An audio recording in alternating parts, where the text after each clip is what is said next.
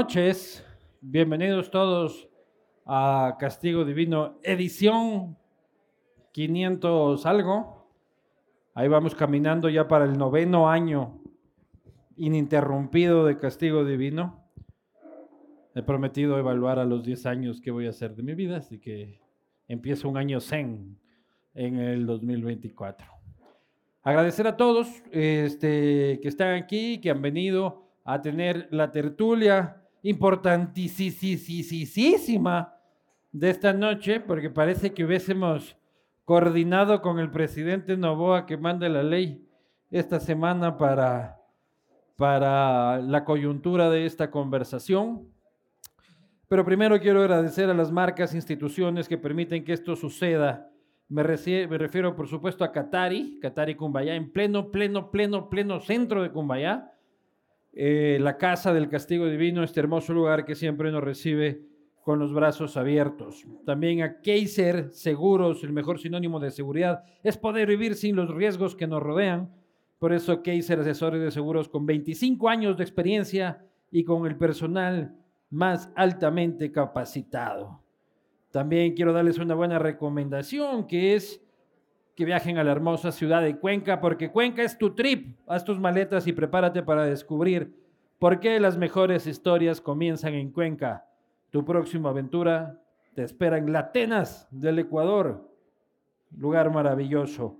Agradecer también a Ron Carúpano, gran Ron, lo confirmo, lo he consumido en ingentes cantidades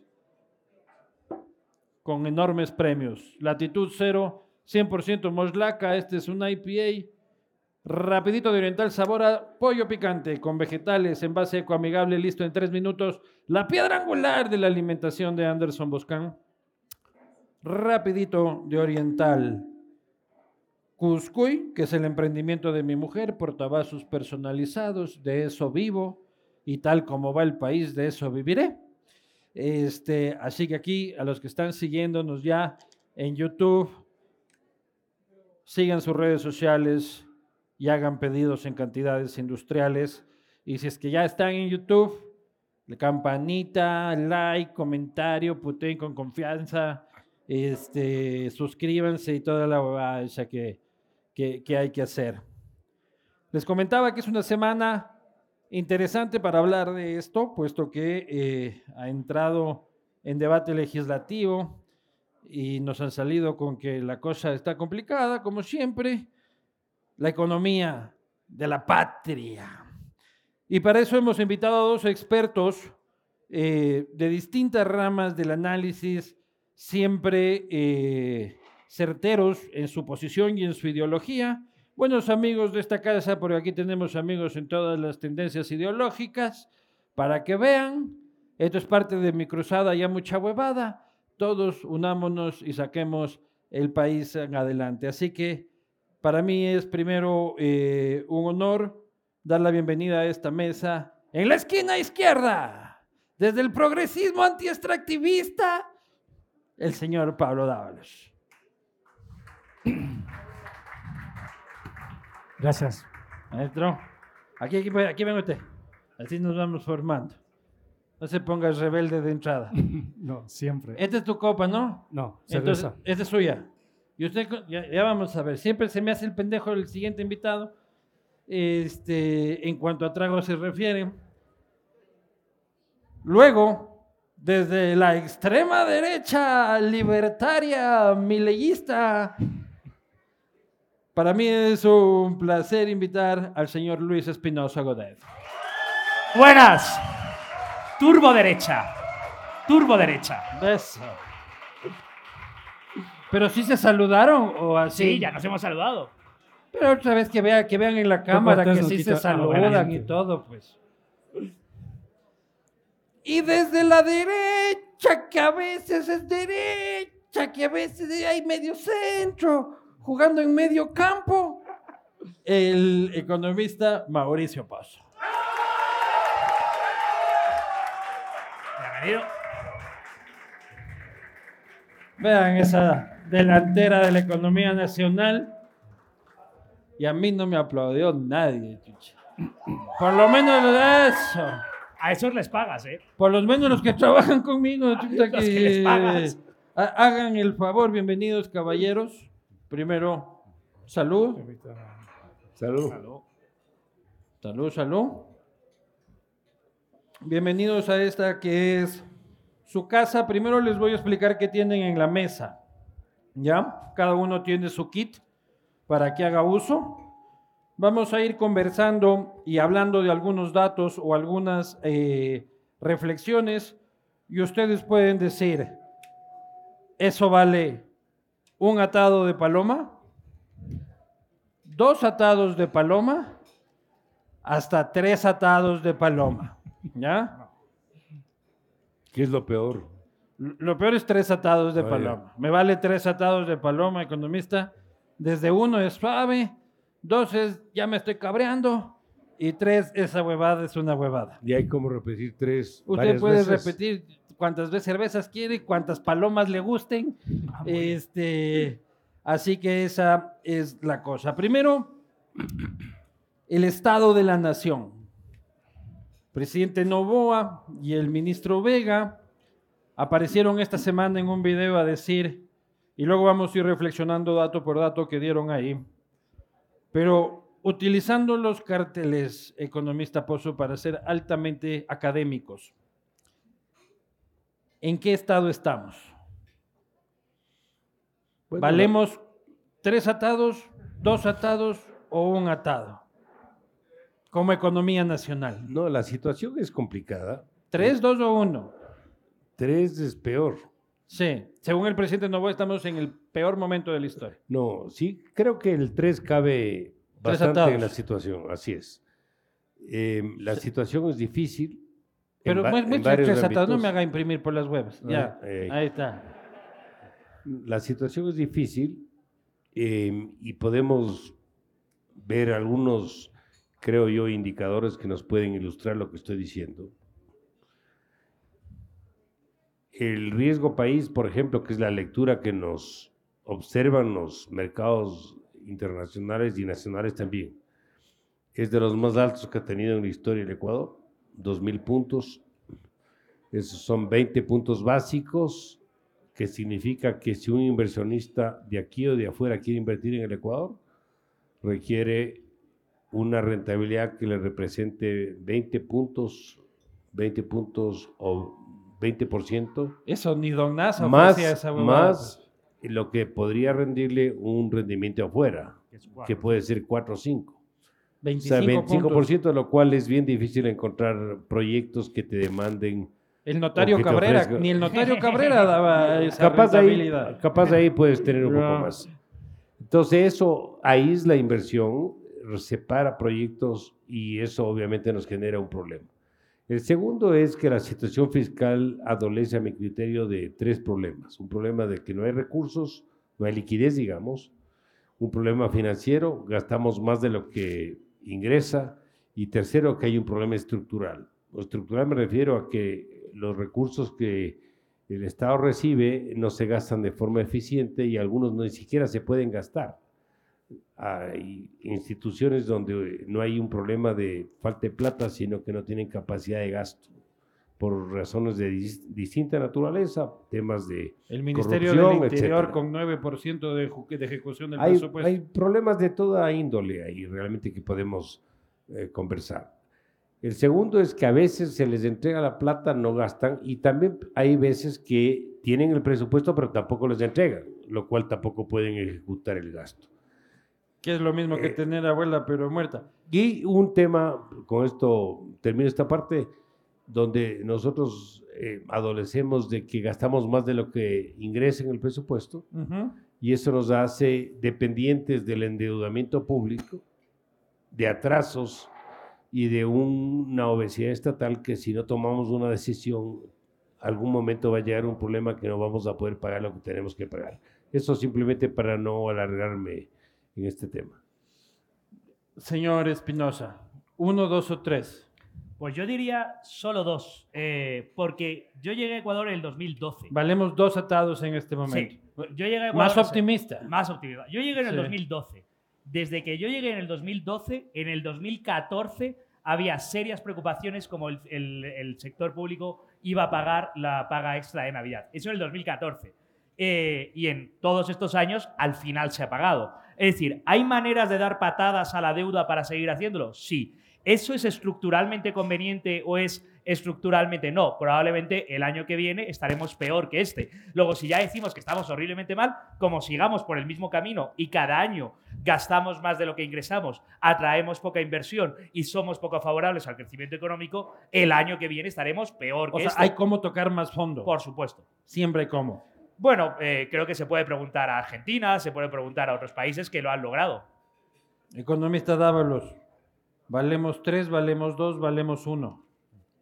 Bueno, podemos hacer una sumatoria. ¿ah? Claro, pues ahí valemos seis atados, dice usted de, de Paloma. Estamos Sí, mira, porque el país vive un desorden institucional, un desorden en las finanzas públicas como yo nunca había visto antes. Nunca. Un desorden que empezó con Lenny Moreno y su equipo económico. Un desorden, y te pongo un ejemplo. Tú tienes una administradora culpa del señor, dice privada usted. Hijo de salud. pucha. Te pongo un ejemplo. Una En administradora su privada de salud. delante, economista Pozo. Si tienes una administradora privada en salud, ¿cuál debe ser la autoridad que debe regularla y supervisarla? Obviamente la Autoridad Nacional de Salud. Sí. Pero Lenin Moreno, ¿sabes qué puso? Que la regule la contraria la Junta de Política y Regulación Financiera. ¿Qué tiene que ver la Junta de Política y Regulación Financiera con las aseguradoras privadas de salud? Es un desorden. Es un desorden absoluto. Yo nunca he visto tanto desorden. Entonces, lo primero que el presidente tiene que hacer es poner la casa en orden. Pero yo digo que ya como estamos ahorita, tú ya como estamos ahorita, ya mismo hay que pedirle Tú disculpas tienes a el emprendimiento oiga. de tu esposa, verdad. Sí, ¿Qué tal si ya compró. se, se prohíbe, qué tal si te prohíben que tu esposa te financie? Te prohíben. A mí, Sí. me encantaría. ¿Cómo? A ver, há- hábleme más de eso, que me Entonces, gusta. imagínate que el Banco Central no puede financiar al gobierno. Porque no es plata de ellos. No, es plata del Estado. El Banco Central tiene liquidez. El gobierno le hace falta liquidez. Dice, mira, tengo que pagar sueldos. Pero esa plata no es de nosotros. Espérate, eso hace todo el Banco Central del mundo, excepto el Ecuador. Y resulta que el Banco Central le dice, está bien, te doy para que pagues sueldos y me devuelves de las recaudaciones tributarias el próximo mes y compensado. Que hay que agarrar plata del Banco Central. dice. Bueno, la verdad es que lo de robar no nos gusta a casi nadie más que a ciertas izquierdas. La plata del Banco Central es de los depositantes de los bancos. Eso es Y absolutamente Coger falso. el dinero del Banco Central es ilegítimo, como mínimo ilegítimo. Y una de las pocas cosas que nos salva es que efectivamente no se puede prestar a sí mismo. El Banco Central no puede dar vuelta con la plata que es de los depositantes de la banca privada para depositarlo al Banco Central. Y eso ha sido uno de los peores problemas que ha tenido el Ecuador hasta ahora. Así que desde luego, desde luego, ese no es ni el problema ni la solución a los problemas del Ecuador. La plata del Banco Central es de los depositantes. Falso. Una No. parte, creo, Una pero no parte importante. Nada. ¿Por? Nada, cero. Artículo 132 del Código Orgánico Monetario Financiero. ¿Qué dice? Pero vamos a ver, ¿Qué la, dice el ley, artículo la ley no 132? cambia la realidad. ¿Qué dice el Yo puedo 132? hacer por ley que un elefante ¿Qué sea una dice vaca, pero un el elefante no es 133? una vaca. Te digo lo que dice el 132. Vale, pero es que El 132 habla de los activos del Banco Central y en ninguna parte menciona recursos del público. ¿Por Pero qué te inventas cosas que no las- son? el coeficiente de reserva de la banca privada, ¿dónde está? El coeficiente de reserva se maneja y ahora debe estar en menos, debe estar en un 45%, Vale, pero- aproximadamente. Entonces, parte, entonces estoy No. diciendo que parte lo es, no, no. El encaje bancario es al activo, no al pasivo de un banco. pero los ¿O no? las reservas que tienen Y los está bancos- hecho para controlar A ver, la pero no, expansión ya, ya, pero no monetaria. volteemos. Economista Economía Pozo, básica. La plata es la plata, ¿ya? De que si es que está en el artículo del fundillo del dice cuánto, del dice qué, el billete que tiene el Banco Central, afuera, Es del país. adentro, ¿es de quién es? Del país. Economista Pozo. Usted que le ha echado mano a la plata pública institucionalmente hablando, y legítimamente hablando, ¿ya? Este, ¿de quién es esa plata? A ver, esta, esta discusión me da un poco de ternura realmente. ¿Ya? Cuando nosotros dolarizamos hace 23 años, decidimos que los recursos que estaban en el Banco Central eran recursos de los depositantes en el Banco Central, de los clientes del Banco Central. Los GATS. En el pasado, cuando teníamos moneda propia, la Reserva Monetaria Internacional, que estaba en dólares y en otras monedas, en oro y, otras, y en otros activos, respaldaban el dinero en circulación, la moneda nacional, los sucres. Sí. Cuando dolarizamos, lo que hicimos es renunciar a la moneda nacional y adoptar una moneda extranjera llamada Bendito dólar. sea ese día. Ya. Por lo tanto, por lo tanto, las reservas internacionales se componen de tres patas, es una mesa con tres patas. La una pata es la plata que está en el Banco Central. La otra plata es la que está en el sistema financiero, cooperativas, bancos. Y tercera, la tercera plata es la que está en los bolsillos de las personas, en las, debajo del colchón, en, los, en las cajas fuertes, etc.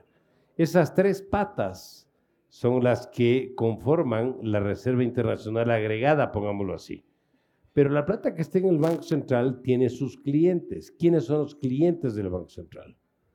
Son las cooperativas, son los bancos. ¿A través de qué? A través básicamente de las cuentas de encaje. Es decir, encajan al 2, al 3, al 4, al 5% los bancos, las cooperativas. ¿Y esa plata qué es? Es un porcentaje de los depósitos, depósitos en cuentas O sea, corrientes. plata eh, mía. Plata No es tuya, mía. plata de él, y Ah. plata de él y plata mía.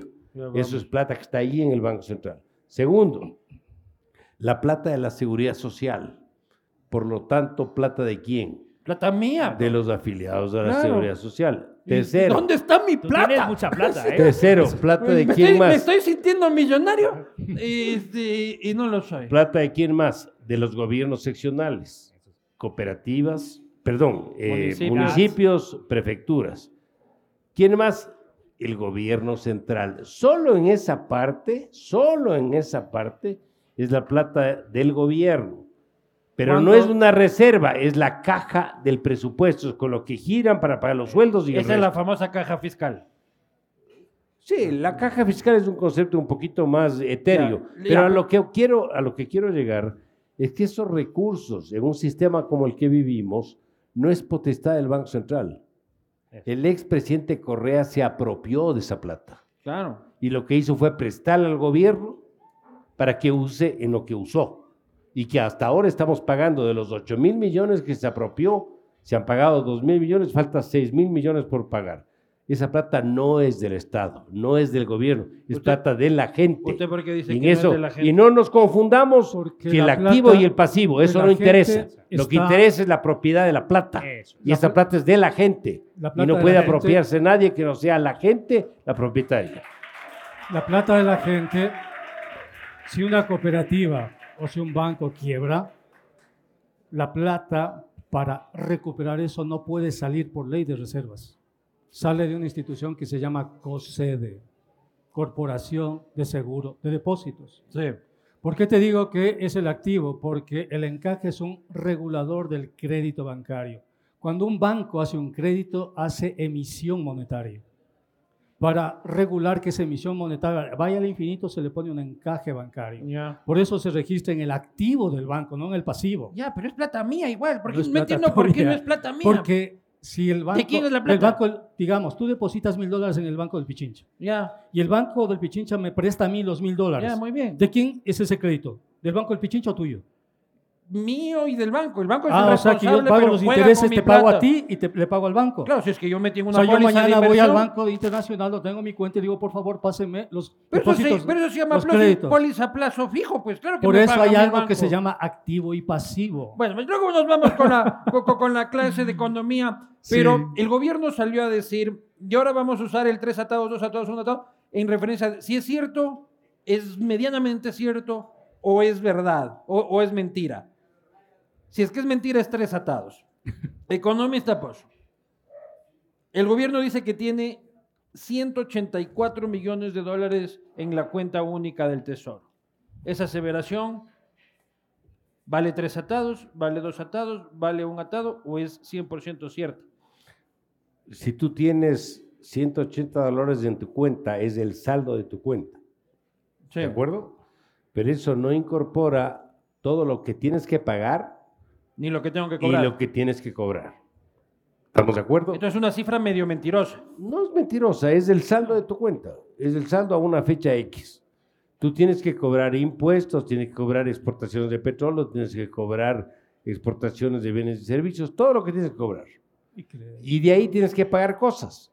Tienes que pagar deuda, tienes que pagar Sueldos. eh, eh, eh, lo que reciben los gobiernos seccionales, el 10% de los depósitos, de lo, perdón, de la de lo que son ingresos por concepto de tributos, de lo que son ingresos por concepto de, de, de petróleo. Eso es lo que sale y lo que ingresa.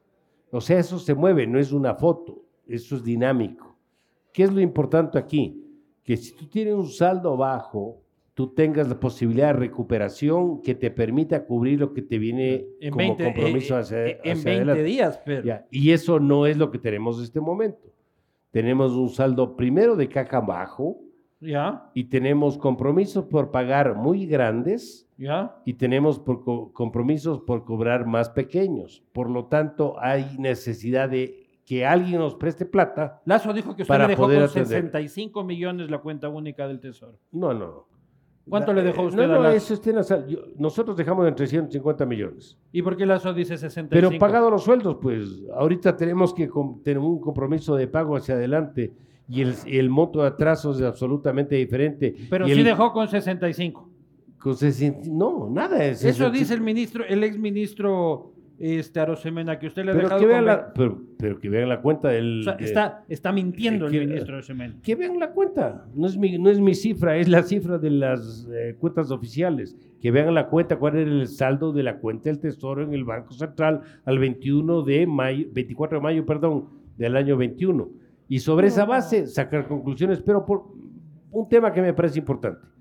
¿Cuál es, la, ¿Cuál es el riesgo país al inicio del actual gobierno? ¿Cuál es el riesgo país ahora? 800 versus 2000.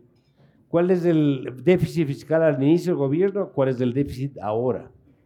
¿Cuál es la, la- los compromisos impagos a la fecha del 24 de mayo? ¿Cuál es el compromiso? 5 mil millones dice que debe. Entonces aquí no hay dónde perderse, no hay dónde O sea, usted, perderse. usted dice, traigamos la a Lenin. situación, la situación del país. este Traigámosle a momento- Lenin y pidámosle no, disculpas. no dice digo eso. Lo que estoy diciendo es que la situación actual es mucho más complicada que la situación del 24 de mayo. Y las cifras están ahí, no lo digo yo. Que por favor revisen las cifras. Espinosa, quejarse por 185 millones en la, en la cuenta única del Tesoro vale uno, dos o tres.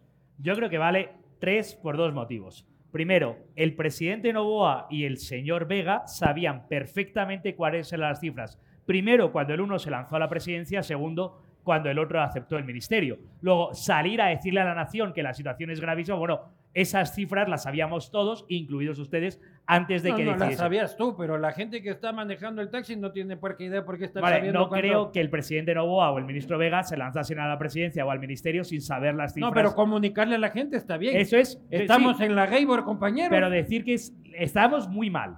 Eso es completamente cierto. Sí. Pero decir que era la peor situación de la historia, Es eso mentira. es propio de un millennial que no conoce la historia y no conoce lo que ha ido. Estábamos en una situación muy mala y ha habido situaciones peores todavía. Ahora, eh, el problema es estructural.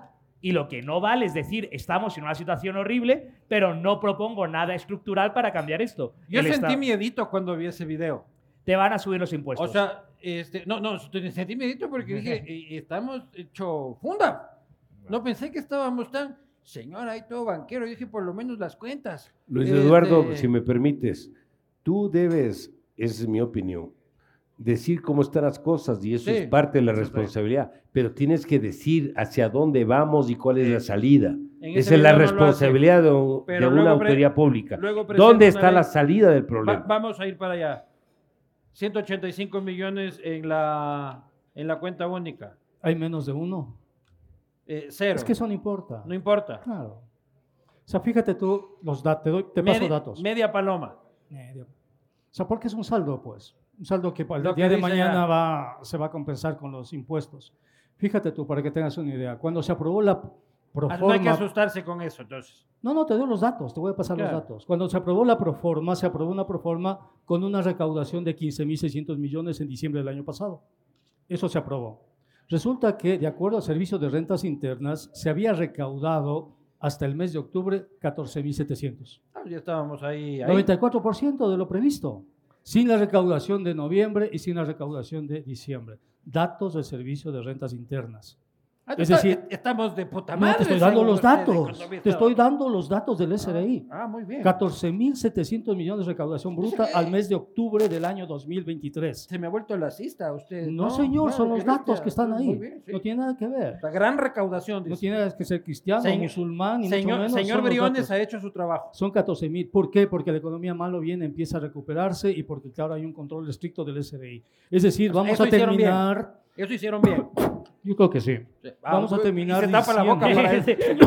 Sí, Eh, pues. Eso estuvo bien. Déjame tomar un poco de agua.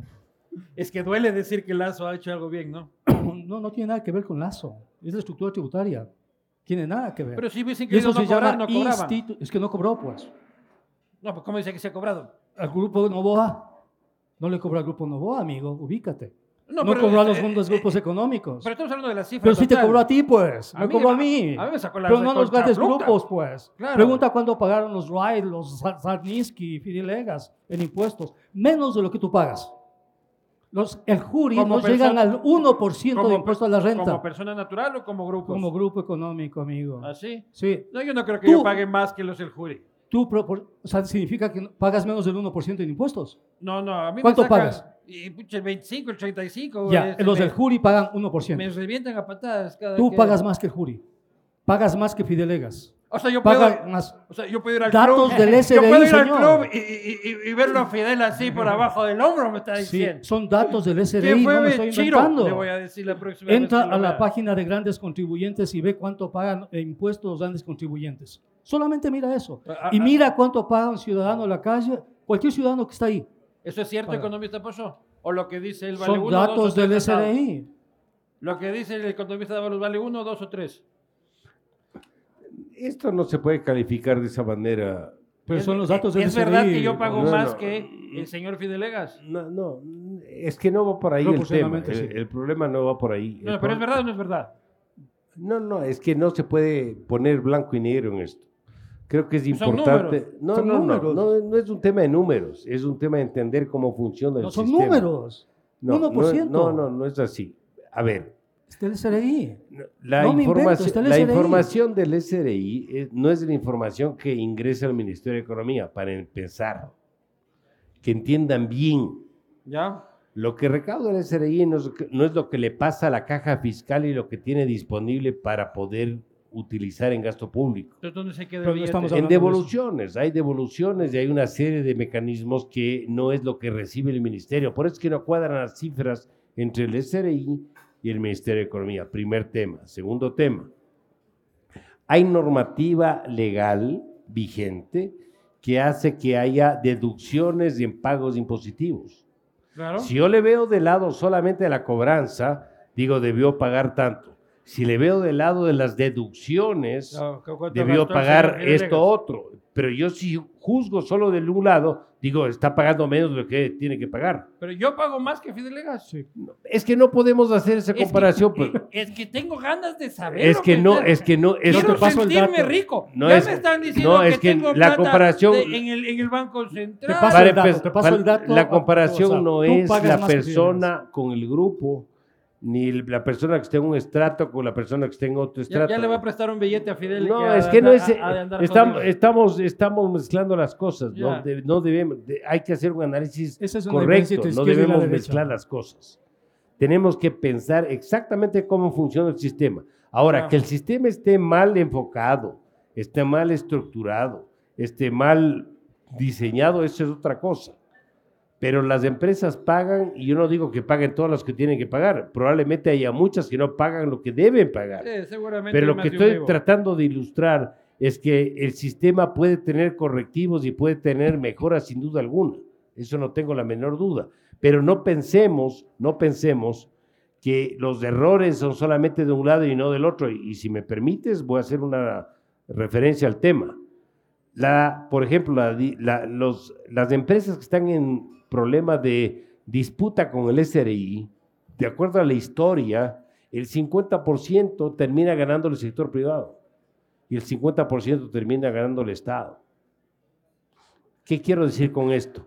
Que no podemos asumir que porque hay una disputa entre el sector privado, el contribuyente y el Estado, todo es del Estado.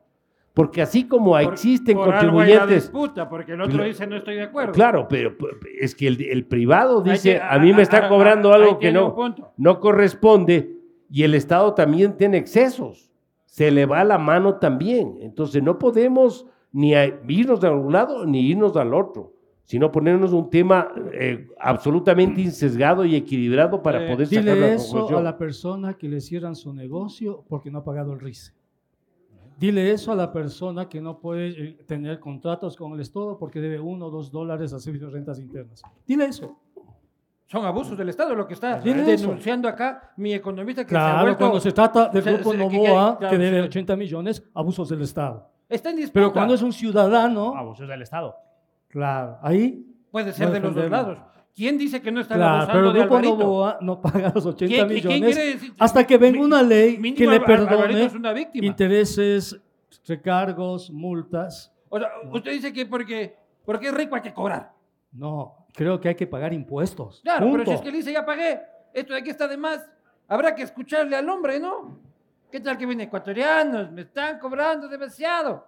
Hay que hacerle caso. No sé, pero... Godet, Yo lo que me parece sorprendente es que estemos presumiendo de pagar impuestos o pagar más impuestos. tú quieres que no paguemos Eh, nada, nunca. Yo quiero pagar menos impuestos, desde luego. Y quiero una Eso cosa, me gusta, cuéntame más. Una cosa más importante todavía. Creo que el sistema tributario ecuatoriano es nefasto, por complicado, y el código tributario está pensado con cientos de trampas para hacer trampas. Y efectivamente, el Estado abusa cuando cierra un pequeño negocio de un, pequeño empresario y el Estado también puede abusar cuando eh, tiene disputas con grandes contribuyentes, que eh, puede estar en juicios que duran años y años. Pero el problema es que el sistema es nefasto y no podemos estar presumiendo, porque además lo que hay que tener claro, la deuda estructural del Estado ecuatoriano no se resuelve solo por ingresos. Es un problema que hay que resolver por gastos. Y si no hablamos de empezar a resolver los gastos, es decir, que el Estado gaste menos plata, no tiene sentido porque a un pozo sin fondo de ineficiencia y corrupción,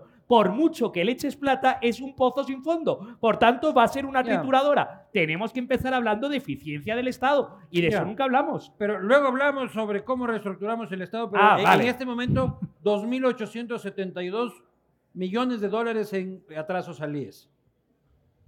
Más a ver. A ver, qué pena entrar en temas un poquito más técnicos, digamos así. ¿Qué es atrasos? No eso salió el señor Vega a decir. Lo que pasa es que cuando tú tienes una obligación de vengada que se Yo llama, escucho atraso es decir, una obligación, desde que tengo como una, 15 años me obligación una obligación por pagar, una Cuando obligación. tenía 17 años escuchaba la palabra atraso. No, pero Este, cuando tú tienes una obligación por pagar y todavía no se vence, en términos prácticos no es un atraso. Pero no importa, no vamos a entrar en eso. Ya. Lo que sí, lo que sí creo que es importante es que el Estado es obeso, es muy grande, gasta demasiado, gasta en lo que todo no tiene que gastar. El Estado, para empezar, no es empresario. ¿De cuándo acá el Estado es empresario? El Estado es regulador, ministro dos veces, sancionador. ¿Por qué no ha solucionado la porque hemos, porque hemos avanzado en el proceso.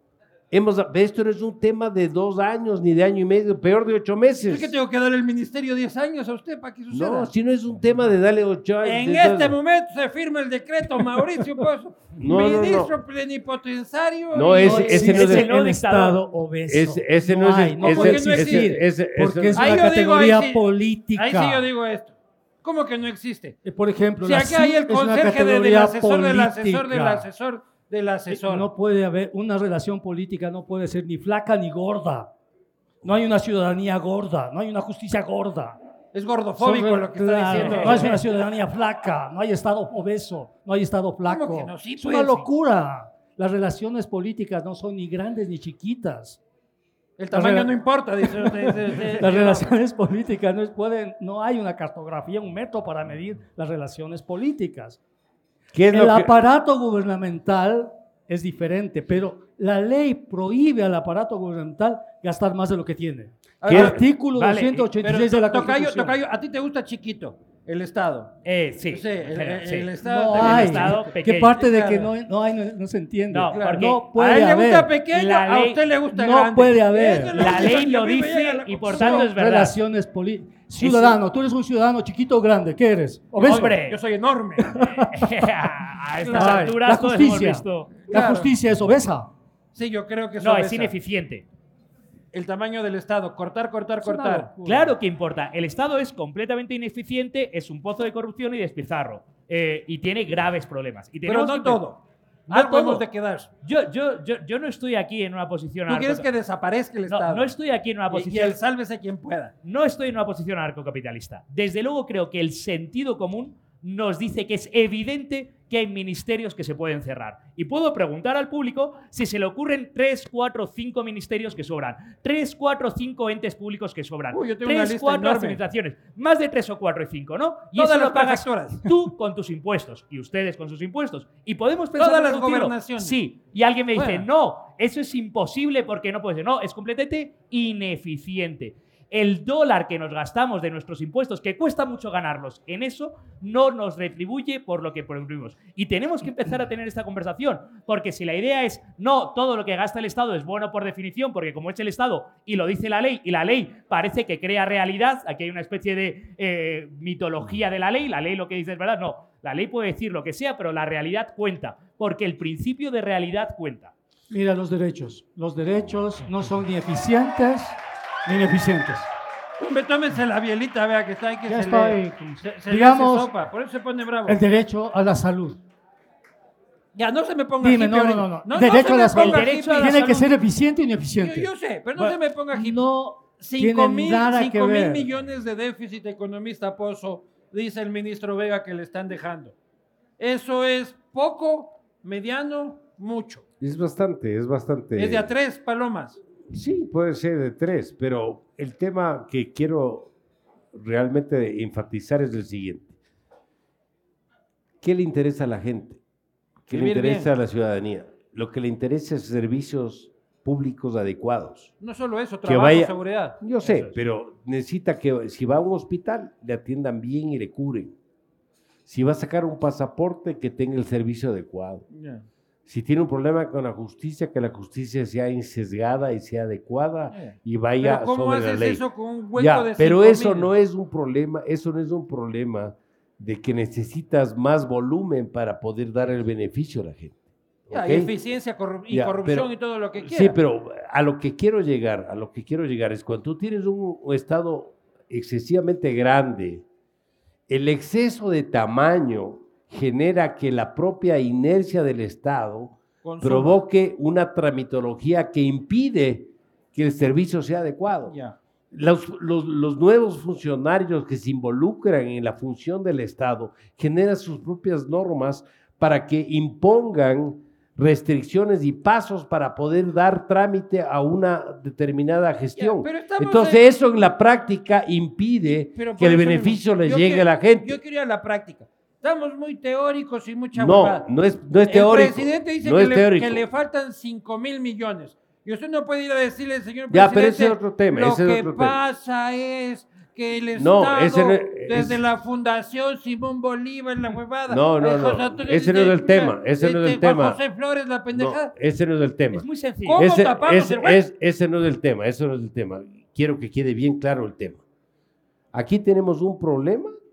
Primero, que el Estado no tiene capacidad de pagar lo que todo lo que tiene que pagar. ¿Cómo solucionamos primero. la pendejada? Reduciendo el tamaño del Estado, Claro. pues. Es muy sencillo. Obviamente, ¿cómo? Que el Estado se dedique a lo que está. médicos, Educación, maestros, salud, sacando- Ahora, ya, salud. ya vamos. pues, que si yo- Educación, salud, recursos a la justicia, policía. seguridad, eso es la función. El Estado no es empresario, el. Estado es sancionador. ¿Vendem- ¿Vendemos el banco? No es cuestión de... eh, A ver, pero déjame hablar. pues, deja- sí. déjame hablar. En el este momento Estado, el vendemos. Estado, el Estado es regulador, el Estado es sancionador. Pero por, la- do- pero ¿por dónde cortamos? No me venga por con- todos los excesos. Salud, Para- ¿Cuál- cuáles son? educación, te voy a decir justicia, cuáles son. seguridad. Te voy a decir, ¿qué hace el Estado vendiendo gasolina? ¿Qué hace el Estado con compañías de aviación? ¿Qué hace el Estado Ya administrando no hay empresas compañías de hidroeléctricas? usted se tumbó la última que había.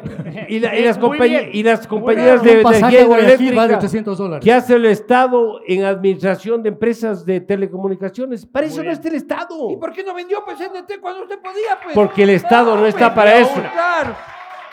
Pero eso suena bonito cuando uno está fuera del puesto. No, no, no, no. Esto es un tema de proceso. Esto es un tema de constancia, de perseverancia en las políticas. Para eso el Estado tiene que...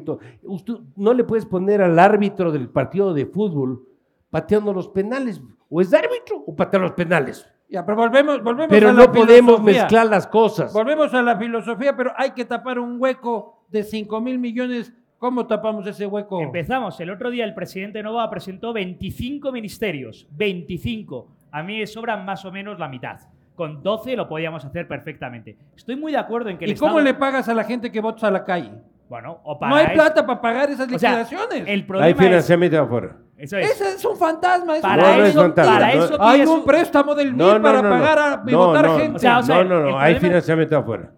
Pero ese no es el tema, ese no es el tema. Es que no están confu- estamos confundiendo las cosas. Hay subsidios a la gasolina. Podemos empezar a dejar de pagar. Oh, ñaño, pero ya nos queman el país. Bueno, los quema el país, los amigos de algunitos que se lanzan a quemar las Sus calles. amigos, la gente honrada no quemamos las calles. Y lo vamos a hacer. Eso seguro. Ahí hubo una alusión personal, así que le doy derecho a la réplica al economista Que Dávalos. no les quepa la menor duda que si topan la gasolina, Se cae, la, se cae Novoa y se que- caen todos. Ah, ¿Tú no sabes quepa cuántos países defienden el tema del subsidio a los precios? ¿Cómo? Venezuela y Ecuador. Eso es. Entonces, que no les quepa la menor duda. Que no les quepa. Tenemos capacidad de movilizar el país. Ah, eso es legitimar Ah, la violencia. O sea, usted ya está armando la huevadilla, ¿no? Siempre.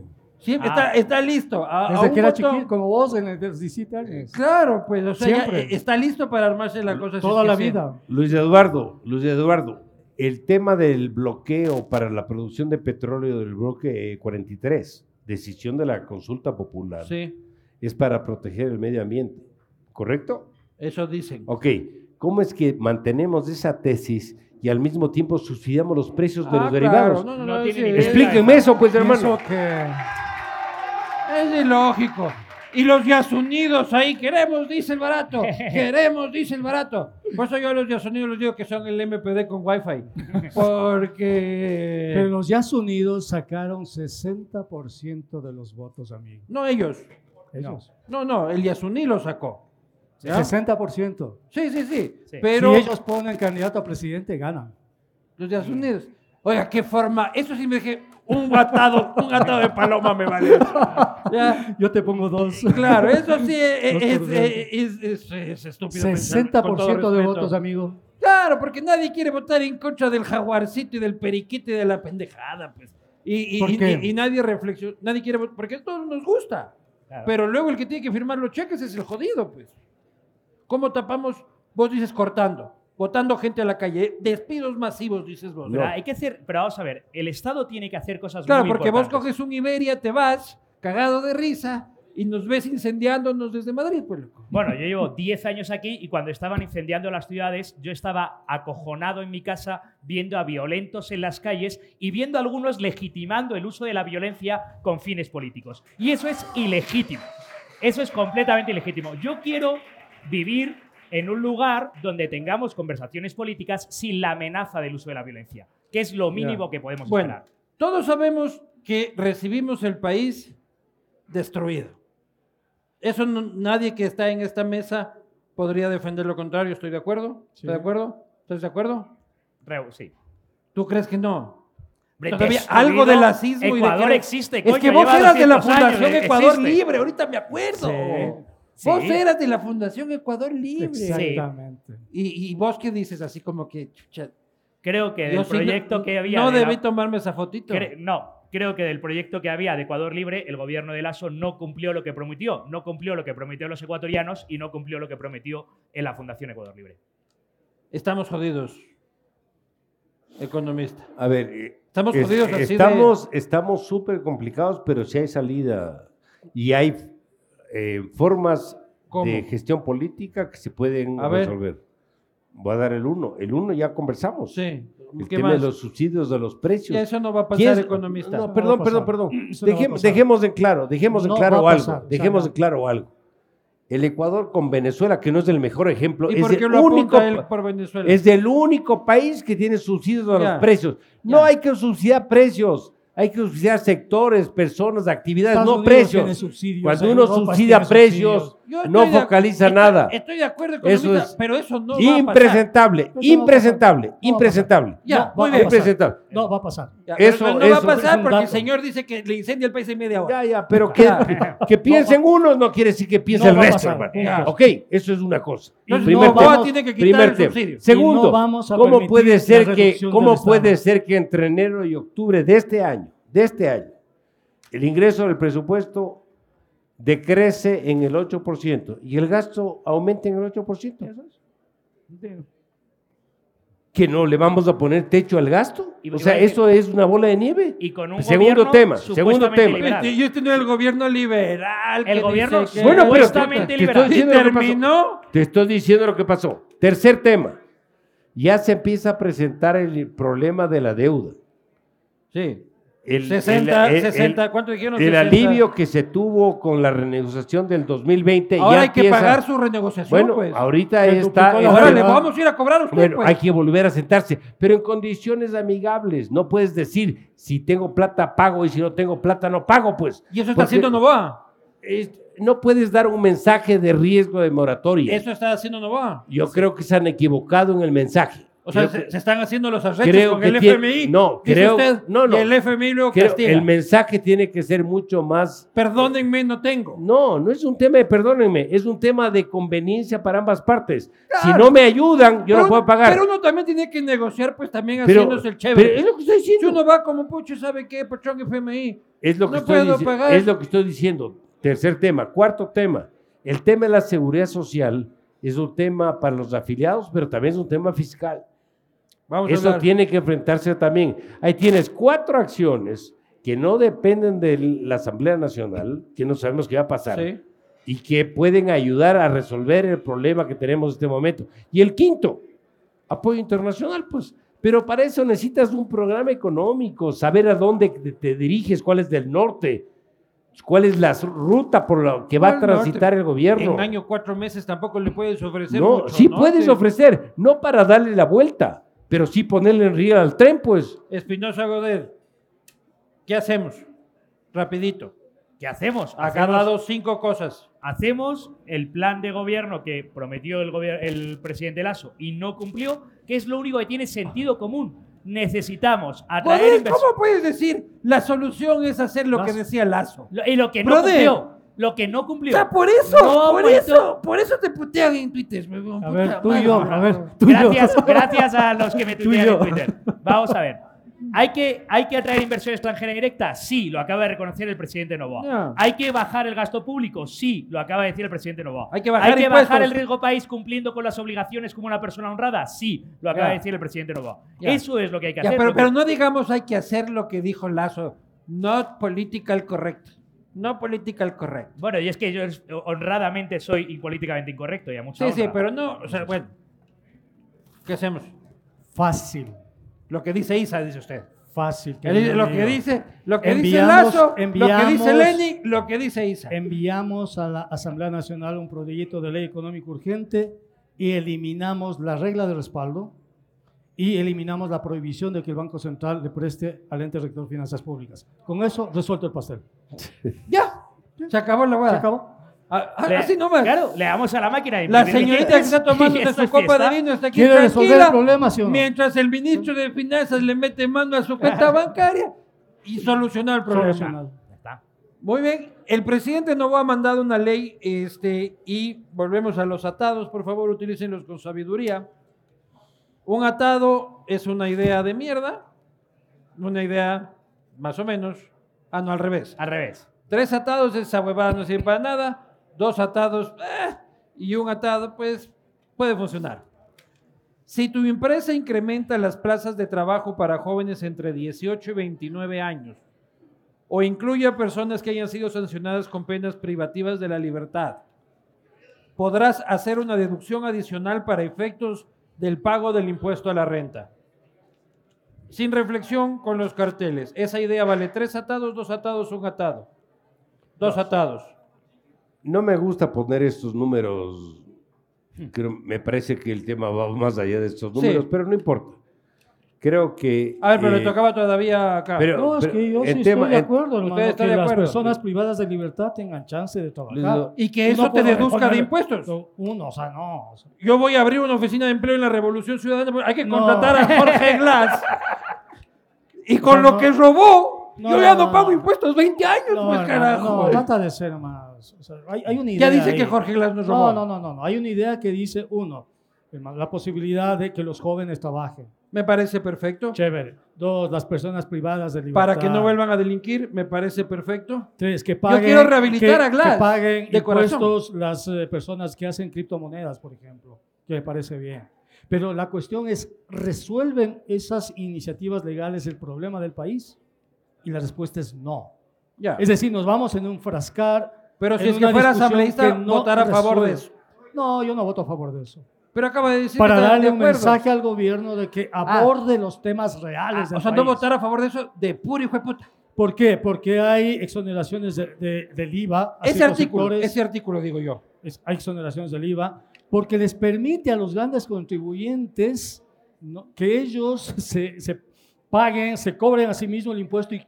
retengan a sí mismos el impuesto, y eso me parece muy peligroso. Sobre Vamos esa propuesta de contratarme eh, gente joven Esa y propuesta gente es- que haya tenido un pasado judicial. Esa propuesta es el reconocimiento que las trabas y los impuestos al empleo generan menos empleo. Entonces el Estado dice, yo te pongo trabas e impuestos al empleo y claro, como reconozco que te pongo demasiadas trabas e impuestos al empleo, ahora hago una excepción porque esto es importante. Está No, bien. No, está bien reducir las trabas y los impuestos al empleo para todos, Bueno. para que las empresas puedan contratar libremente. Pero peor es, nada, es que nada les ¿Cuáles gusta a estabas? ustedes también. Es que no hay ¿A usted le gusta? ¿Sobre el empleo?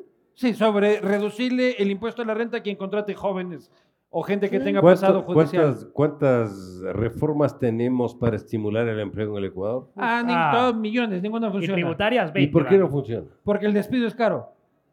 Porque tenemos un sistema laboral que no funciona. El despido es. Eduardo quiere despedir a No algunos de los empleados de la posta. no es No noticia. sé de qué Nando estoy hablando. No funciona. Pero- no. Mentira, mi Nandito. ¿Sabes de qué de fecha? nada. ¿Sabes de qué fecha es del sistema laboral aquí en Ecuador? ¿Desde cuál? 1938. 1938. ¿Pero qué, qué parte del sistema laboral? Porque ha sido No reformado.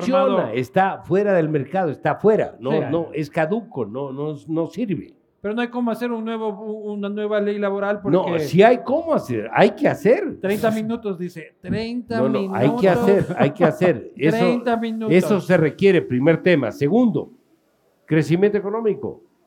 Si no hay crecimiento económico, no hay empleo. Y el que da empleo no es del Estado, es del sector privado. Sin duda. El sector privado que da empleo es el que puede invertir. ¿Y cuándo invierte? Cuando tiene seguridad, cuando tiene certidumbre, cuando tiene las líneas claras, cuando sabe que un gobierno va por ahí. A veces ni ¿sabe qué me siquiera cabrea a mí de la legislación laboral? ¿Cuál? Qué susto, pensé que ya el Choiza, hijo de puta. A mí lo que me cabrea de, de- de la legislación laboral es que si es que tienes un mal empleado, para que se vaya tienes que premiarlo. Sí. ¿Sí? O si no, que el visto bueno, que el segundo visto. No tienes tiempo para eso como empresario. ¿Sí o no? ¿Sí o no? O El sea, pro- para colmo tienes que decirle, te vas, hijo de tu madre. Lleva Luis ese Eduardo, el problema, el multiproducto". problema del Ecuador no es que los salarios sean bajos.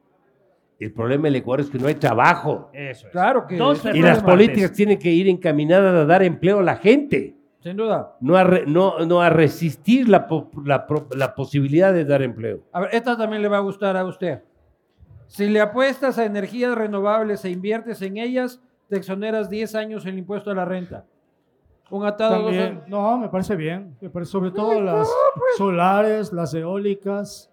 Pero voy a bien. votar no, de puro hijo de puta, dice usted. No, no es así. Yo no soy asambleísta, amigo. Si es que fuera. No soy asambleísta. ¿no? Si es que fuera. Y si fuera asambleísta, haría un informe de lo más, eh, si tú quieres, riguroso posible. Porque Pero como- le gusta. Como académico yo soy muy riguroso. Si es que ¿no? apuestas por energías renovables, hay que ver Entonces, la técnica y la claro, letra tengo que pequeña. poner todo lo que sí es conveniente y todo lo que nos Es- quieren pasar por debajo. Esto gusta, pero. Claro, por O sea, supuesto. por- por entonces, supuesto. aprobado por la izquierda, este, tienen tres diputados ustedes, así que tres votos.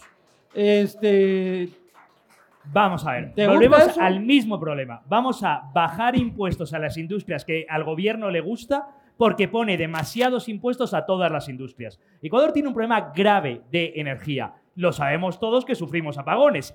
Evidentemente hay que invertir más en energía. Que me dices que hagas impuestos a cierta energía, me parece bien. Pero ¿por qué a esa y no a otras energías más eficientes como podría ser otro tipo de energías? Ah, porque al, al gobierno le gusta como como permitir que las empresas puedan producir y darles más facilidades para que puedan producir con diésel. Porque ahora las, las, las que le porque gustan al aquí gobierno, dice sí. la palabra renovables. Claro, a esas sí porque le gustan al uno gobierno. quema el galoncito de diésel. Ya no es Claro, renovable. y como no le Ah, pero a usted sí le gusta que el tratoxito de ISA, ese Claro, mismo ese sí. Y mientras- detrás del tractorcito ¿cuánta están las papas. Y mientras los demás sufriendo apagones. Y mientras los La demás sufriendo apagones. Porque no admitimos que tenemos que quemar combustible para producir. Y mientras sufriendo apagones. ¿A usted le gusta? Qué inmoral. ¿Me gusta qué? Este, yo. No. No. Este, las energías renovables, en exoneración 10 años de impuesto a la renta para las empresas. Uno de los ¿Qué le grandes problemas cuando uno hace análisis económico es ver los árboles y no ver el, el bosque. Sí.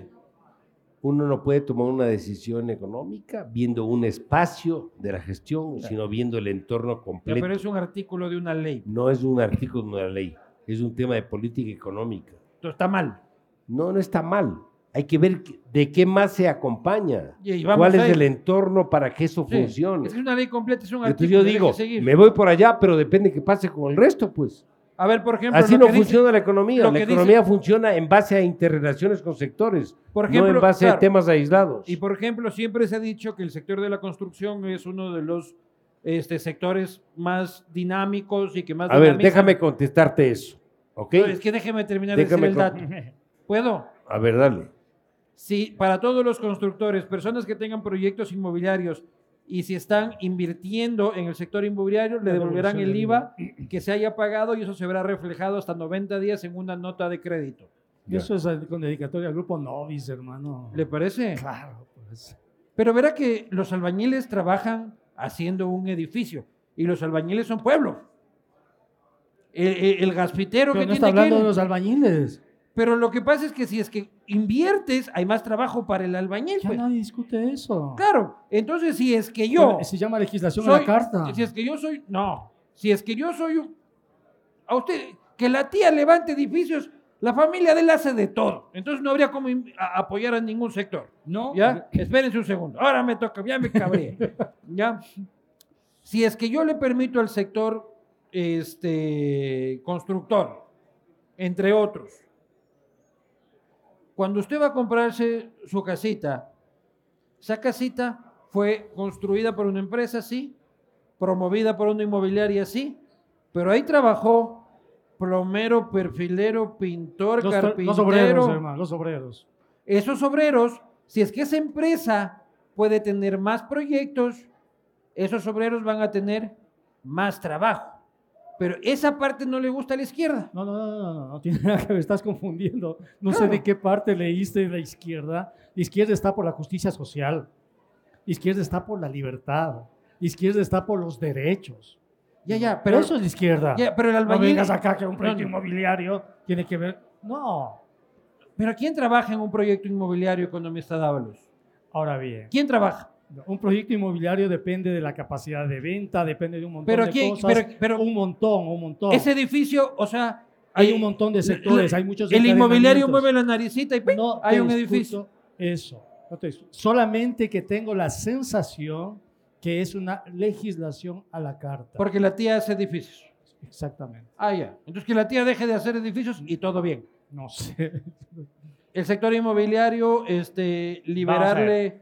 Volvemos El IVA. exactamente a lo mismo. Estamos en que el Estado, el presidente, elige con una gran sabiduría de planificador centralizado, eso que le gusta a la izquierda, qué sectores sí y qué sectores no. Oiga, ¿por qué no baja el IVA a todos los sectores? ¿Por qué usted está reconociendo que bajar el IVA permite que haya mayor crecimiento económico y lo hace con los sectores que a usted le gustan y no con los demás sectores. Pero pasito a pasito, primero la Ah, no, no. puntita. Yo pues, votaría a hermano. favor porque yo creo que es bueno bajar el IVA. Ya. Siempre y en todo lugar. Ahora bien, me parece inmoral que sea solo para algunos sectores y no para otros. Porque dependemos de la voluntad de un político. Y no quiero seguir dependiendo de la voluntad de un político. Economista Pozo, ¿cuál es el impacto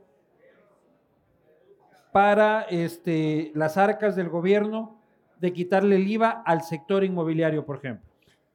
¿Y cuál podría ser esto, lo más técnico posible, el impacto que sería quitarle al sector inmobiliario el 12% y en cambio, cuál sería el retorno probable, el beneficio que eso podría... Eh, Existe basta lider- literatura que mue- demuestra que los precios discriminados no funcionan. Poner un IVA para una actividad y poner un IVA para el resto no funciona. A para todos hay que quitar. No, no lo digo yo, nivel. está probado en la literatura y en la evidencia empírica, ¿ok? Es decir, eso no es eficiente, no, no genera valor, no, no, no funciona en la práctica. Pero esto tema. no, esto, no- esto no mejoraría la capacidad de acceso a la gente a, A ver, una vivienda. si- sigamos en el tema. Me cuesta 12%. Sigamos en el tema. Los constructores se quejan que el IVA no tienen contra qué compensar, lo cual es verdad. Pero el problema no es de el IVA, el IVA es de los más bajos de la región, el problema no es del IVA, el, ¿cuál es el problema? El problema es el financiamiento que no tienen el que requieren. Segundo, El constructor, no el el comprador. problema, el problema es la importación de materia prima y bienes de capital, que es mucho más alto porque los aranceles son más altos, al menos que los vecinos, es el doble de los vecinos. Por lo tanto, importar en Ecuador es muy caro. Ya. Segundo tema.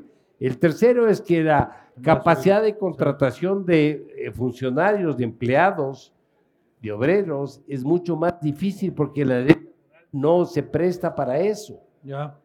Entonces tenemos otros factores, no es el factor del IVA.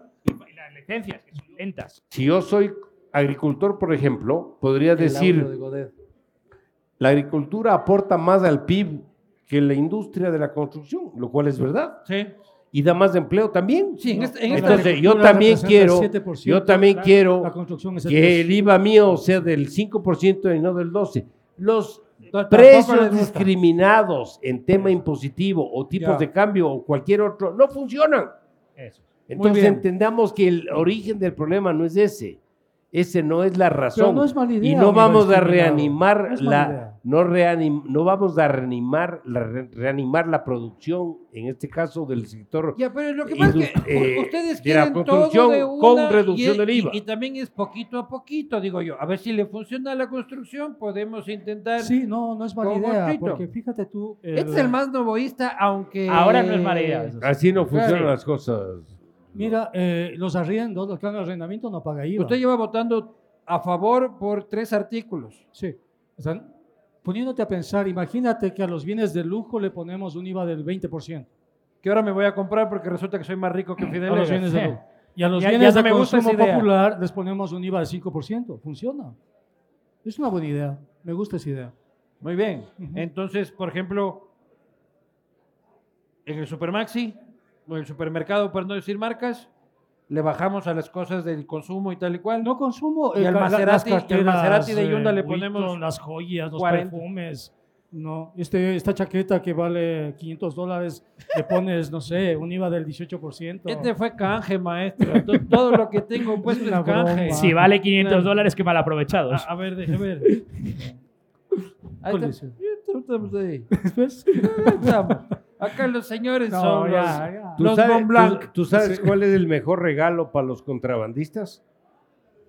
Subir Imp- impuestos. Impuestos altos al Claro. consumo de licores, Eso es. cigarrillos, joyas o ropa, lo que está diciendo. Ahí, La ahí está. industria- O sea, la industria- ese es el mejor regalo. no, no, y ahí no, no se arregla el problema por Y ahí. Siete de cada diez cigarrillos que se venden en el Ecuador Claro. son de contrabando. Porque caemos en el muchos estado de moral. Esos, muchos de esos, las dos principales marcas de consumo son chinas que para cómo vaya a ver usted que está fumando el ecuatoriano. O sea, Pero no, es- no funcionan los impuestos Porque más cuando altos caemos en ese el estado moralista, el estado que controla qué sectores sí, qué sectores no, qué puedes consumir y qué no, caemos en ese tipo de ineficiencias. Es A ver, consecuencia lógica. Se dará una residencia fiscal temporal a los extranjeros que realicen una inversión productiva de al menos 150 mil y tengan ingresos mensuales de 2.500.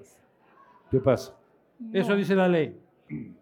No creo que de mucho. Sí, tampoco va a No, cambiar poco. la vida a nadie, o sea, No. es completamente marginal. Muy bien. Siguiente. Zonas francas. Tendrán una tarifa de 0% a la renta por los cinco primeros años, por un tiempo restante una tarifa del 15%. Inter- Las zonas francas son el reconocimiento. Esas de- te tienen que gustar. No, porque son Pero- el reconocimiento del Pero es fracaso que- del es que- Estado. Ya, pero vos quieres todo también Pero de no, no, una, espera, brother. ¿qué es una zona franca? Una zona franca es cuando el Estado dice, yo que cobro, que pongo tantas trabas al libre comercio en Ya. todo mi país, hago una zona ¿Sabes donde digo que no aplico mis normas. Pero Por por, tanto, lo menos alguito.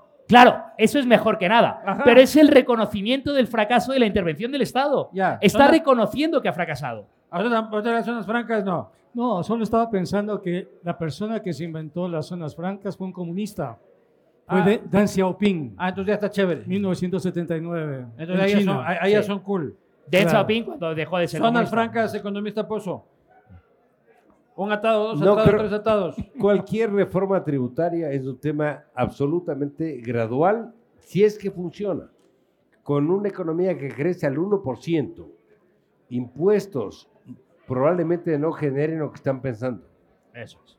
Por lo tanto, me parece una decisión que puede ayudar, pero con mucha probabilidad que no rinda, que no dé el que buscan. El 2% a los bancos, aunque creo que ese artículo se cayó en la Alameda este, antes de llegar a la asamblea. si le aplicas del 2%, Hay y que ir a buscar ahí la laguna de la Alameda por abajo, se ha caído en el camino. y sigues con el sistema de fijación de tasas de interés que tienes ahorita, no funciona.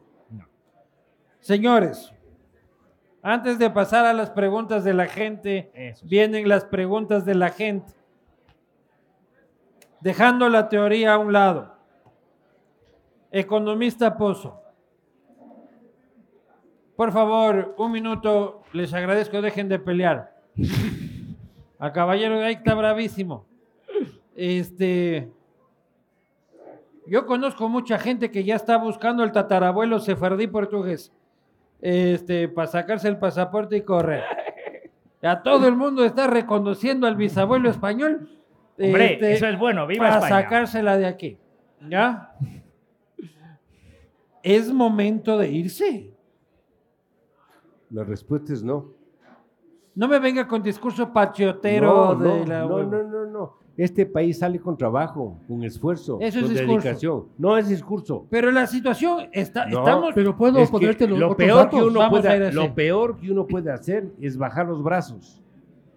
Tiene que seguir, tiene que Ya, trabajar, tiene eso que dice usted porque ya tiene la vida arreglada, de ¿qué- economista no, post. no, no, no, no, no. Usted que ve, pucha, ahí correr a sus caballos por la pradera, No dice, tengo caballos. esta patria es hermosa. No tengo caballos. No, pero no, no, a no. los que sí nos Esto- toca jodido, no, pucha. no, no, no, esto se hace con trabajo, esto se hace con esfuerzo, eso se hace con ímpetu. No podemos desmayar. Si bajamos los brazos, esto no funciona. Tenemos Eh, que dar todo lo que debamos dar. ¿Es, es momento de ir a ser tu vecino en Madrid. Yo soy inmigrante y yo soy profesor. A mí lo que más me importa en este país son mis alumnos. Y os puedo decir, no tengo mucho más. Eso es. Y lo que os puedo ¿Qué decir es que... Estos hijos de puta. No, ya están todos aprobados. Claro. Eh, y lo que os puedo decir es que la Sí. inmigración es mucho más dura de lo que parece. Porque yo soy inmigrante y llevo 10 años en este país. Ahora bien, yo también deseo lo mejor para los jóvenes. Y es muy difícil prosperar en un país donde la amenaza del uso de la violencia está permanentemente. Donde cada vez hay más muertos en las calles. Donde cuando queremos tener un debate político racional, nos amenazan con volver a quemar las calles. Es muy difícil prosperar así. Y veo que los jóvenes ya no tienen ilusión ni esperanza. Y creo que es muy importante que volvamos a hablar de la ilusión y la esperanza, porque emigrar es mucho más duro de lo que parece. Y te lo digo yo, que soy inmigrante. Qué duro, ¿no? ¿Sabes que Nos la sacamos de economista la- o sea, hay un drama para los ecuatorianos y eso se demuestra en las remesas. ¿Sabes cuánto recibimos en remesas? De 3 mil millones pasamos a 5 mil millones. Se fue un montón de El gente. drama humano que hay en cada ecuatoriano que opta por la migración es patético. ¿no? Terrible. Justo por eso hay que comprometerse con el país, hay que arreglar lo que está pasando. Y creo que sí hay posibilidades, creo que hay se- señales interesantes. Fíjate tú. Eso es maravilloso porque siempre dicen los economistas No, no, no. que en des- su puta vida han, han emprendido, ¿no? Claro, son catedráticos, opinólogos de medios de comunicación, pero no se han puesto ni una carpintería. Hombre, ¿a Vos te has puesto una, Godet, ¿te has puesto una carpintería o algo? No, no, no, yo, yo no he vendido ni una, nada de mi vida. Pero tranquilos, empresarios. Hay que poner el hombro y echar Ah, no, no. adelante. Pero Mira, yo no les lo- quiero los- cobrar impuestos. Porque no pagan el sueldo del que... No, hay datos interesantes, Luis Eduardo. Mira, por ejemplo, la exportación de camarón. La exportación de camarón ya se acerca a la exportación de petróleo. La otra vez estaba haciendo un estudio muy interesante de la estructura sectorial del PIB y me encontré con una sorpresa realmente fuerte. Yo pensé que el sector petrolero era importante en el, en el Ecuador, súper importante. Pero cuando hago el análisis resulta que el sector petrolero representa el 5% del PIB.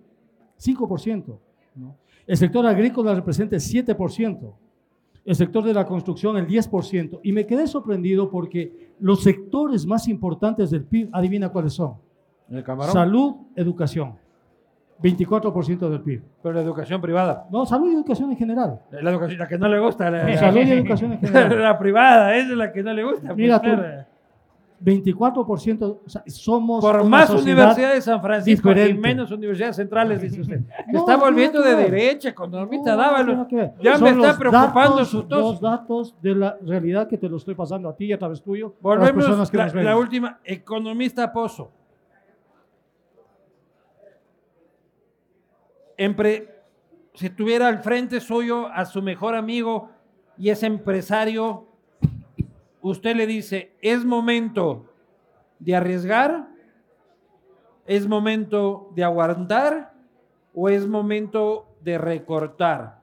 En este momento, o sea, usted va mañana a fiestas de Quito, se juega un 40 con su mejor amigo y te dice, oye Mauricio, ¿será de crecer?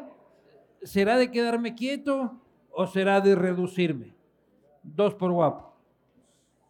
Creo que es momento de seguir, Pero ese es discurso pachotero.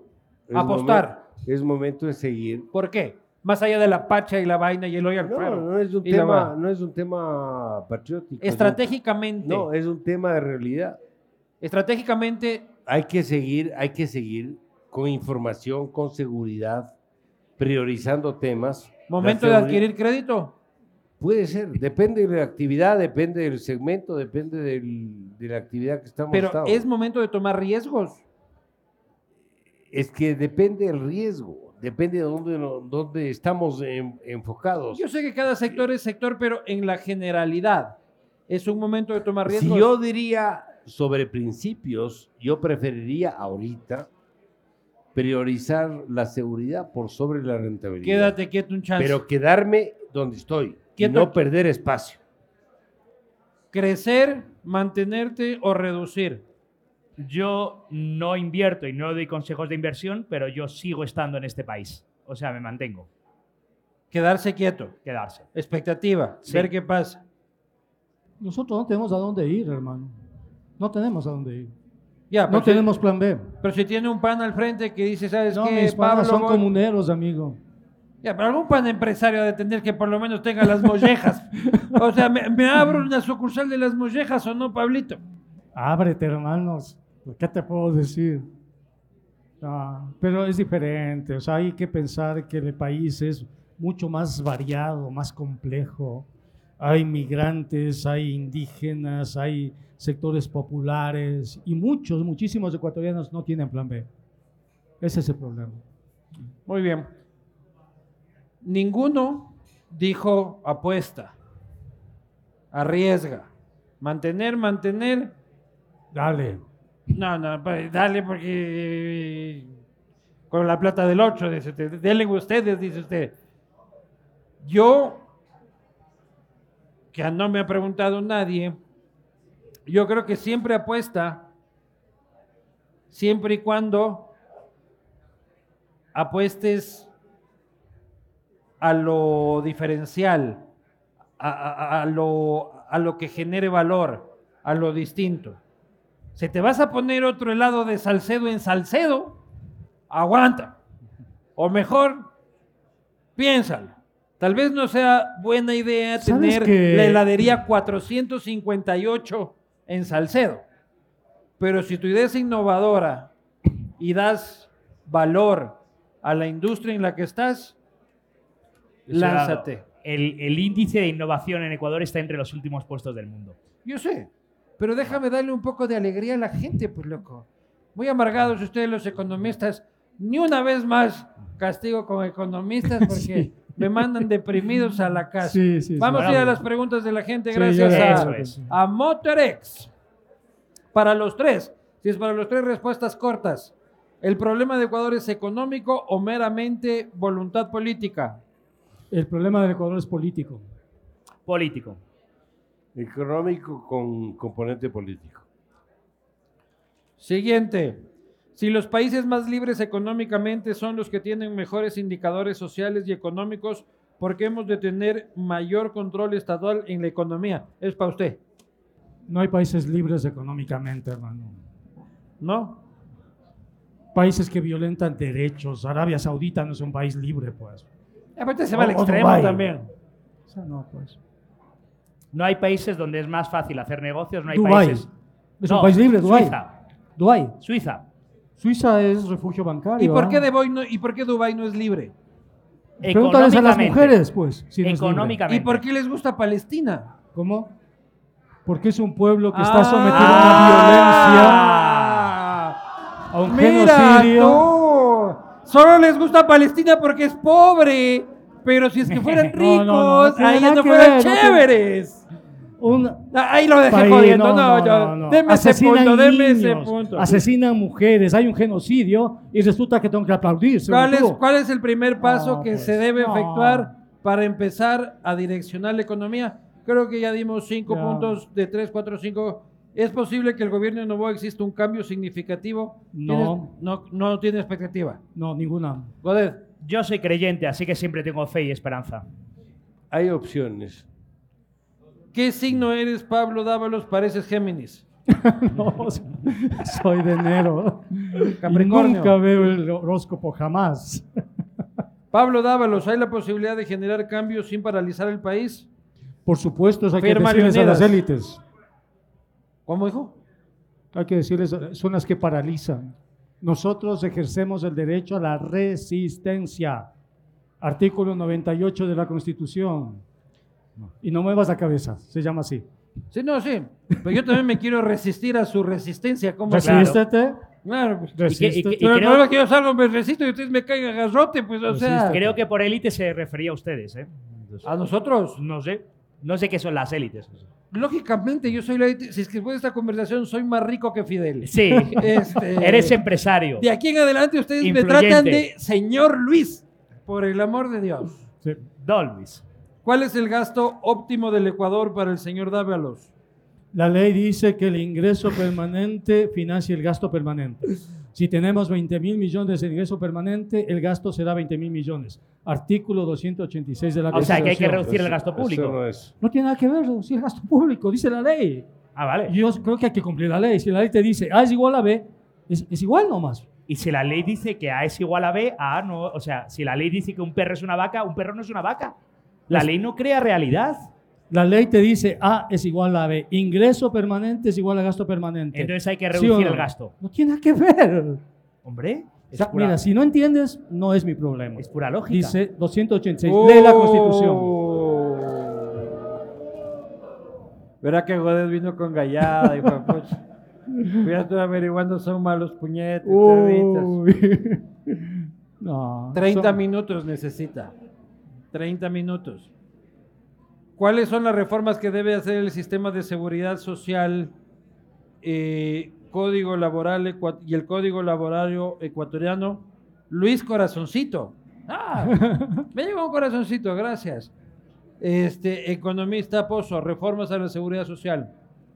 Porque has asumido que el corazoncito es para ti y no para mí. Ah, qué Yo ver. también soy Luis. Porque yo estoy más guapo. Hombre, Tal vez. eso solo lo piensa tu mujer, pero ya. Qué bajón, loco. Así puede ser, ¿no? No, pero creo que yo porque la letra es de mujer. Ah. Ah. Otro punto. Eh, estoy afilado en esas huevadas, ¿no? Este, ¿Por qué el gobierno central tiene más de 17 subsecretarías? Este, ¿Sabe la persona común que hace la Subsecretaría General de Acción Política? Es lo que hablábamos de reducción del Estado, este, creo que lo hemos ¿Lo, lo abordado. sabes tú que eres periodista? La Subsecretaría General de Acción Política, hueá debe estar en el Ministerio de Gobierno. Pero no sabéis exactamente. ¿Qué, qué va a tener idea qué va a ser hueá? Vale. ¿Es justo reducir hasta el 90% el impuesto a la renta para contratar a jóvenes? Lo tratamos, hubo varias eh, opiniones al. ¡Hijo de madre! De Marcelo, para todos, especialmente para Pablo Dávalos.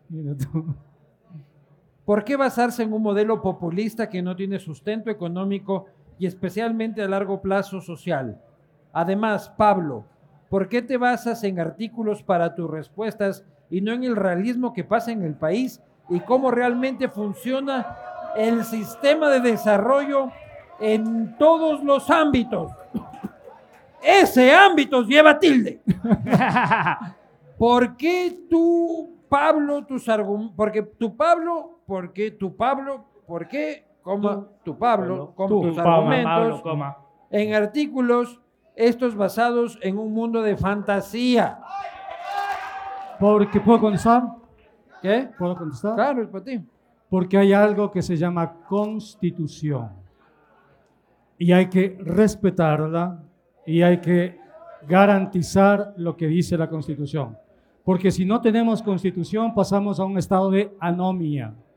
Y en un estado de anomia surge la violencia.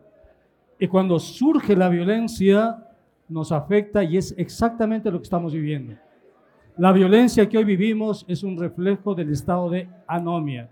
Entonces, una sociedad necesita instituciones fuertes, una sociedad necesita leyes y necesita un marco constitucional. Paro Y el- 2024. ¿Cómo? ¿Va a haber paro en el 2024? Depende de lo que haga Novoa. O sea, ahí sí 30 la violencia se justifica. minutos. Ahí sí la violencia se justifica. Claro, por eso voy. Ahí sí.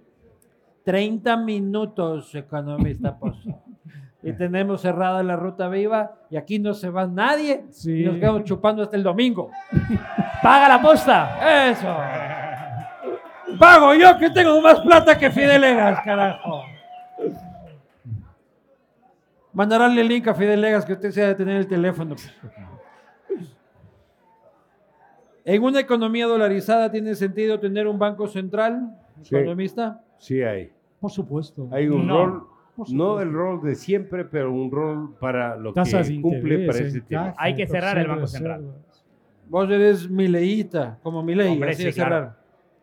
Luis Espinosa Godet, ¿crees que sea posible dolarizar Argentina? Sí, por supuesto, es posible, como lo hizo Ecuador. Es deseable porque yo deseo a los ecuatorianos, a los argentinos, lo mismo que le deseo a los ecuatorianos. En el sistema político ecuatoriano, ¿qué partido político sobreviviría? Pregunta Guillermo Martínez.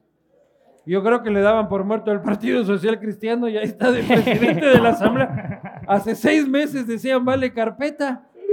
Y ahí están, vean. En este país no, no hay, muertos vivi- hay muertos vivientes. ¿Qué genera más recaudación de impuestos? ¿A quién? Eh, creo que es en general. Ah, no, pero acá hay una para usted, señor Dablo. Está que la rompe Ay, con las preguntas. ¿Qué porcentaje paga usted de impuestos? ¿Cuánto paga de impuestos, señor Dávalos?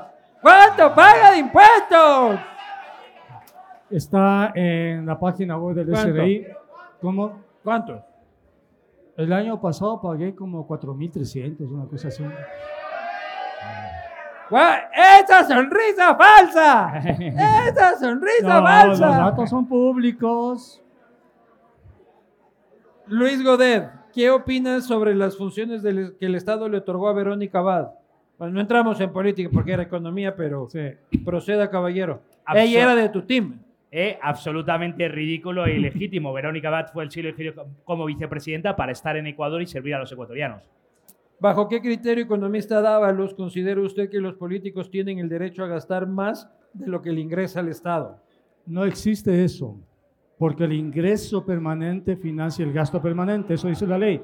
Y si un ministro no cumple eso, puede ser observado por la Asamblea y eso puede incluso determinar responsabilidades civiles, administrativas o penales. Para eso sirve la ley. Cuando Pero- algún rato uno de ustedes chicos sea ministro, lea la ley, lea la constitución, tengan un abogado. Nunca firmen nada sin que previamente su abogado. Aquí está Mauricio, que fue autoridad, yo también fui autoridad. Es muy delicado esas funciones, muy delicado. Además, Si le dice- ministro. Aquí hay X cantidad, piénsenlo con sus abogados, vean lo que dice la ley, todas las leyes, y no firmen hasta que su abogado les diga, No. sí, firma. Para eso sirven las leyes. Y si la ley le dice, no puedes gastar más de lo que recibes, no gastas. Porque si no viene Contraloría, te glosa y después tienes problemas. Ahí hay un punto para el economista Pozo que ha entrado dos veces a la jaula de los tigres y las dos veces ha salido ileso Eso es. y anda por la calle tranquilo. Hay pocos exministros que pueden decir eso. Situación actual de la clase media en el país, Luis Espinosa. Bueno, la clase media está paupérrima y en graves dificultades, entre otras cosas por el impuestazo del ASO. ¿Qué opinan sobre la economía colaborativa? Aquí hay Yo- un hippie, no sé qué quiere. Este, Creo que eso es para Dávalos. ¿Qué es la economía o sea, mira, yo soy parte de, de las personas preocupadas por el calentamiento global. Soy Pero partidario que de la subsidio al renta- diésel. No, soy partidario de la renta básica universal.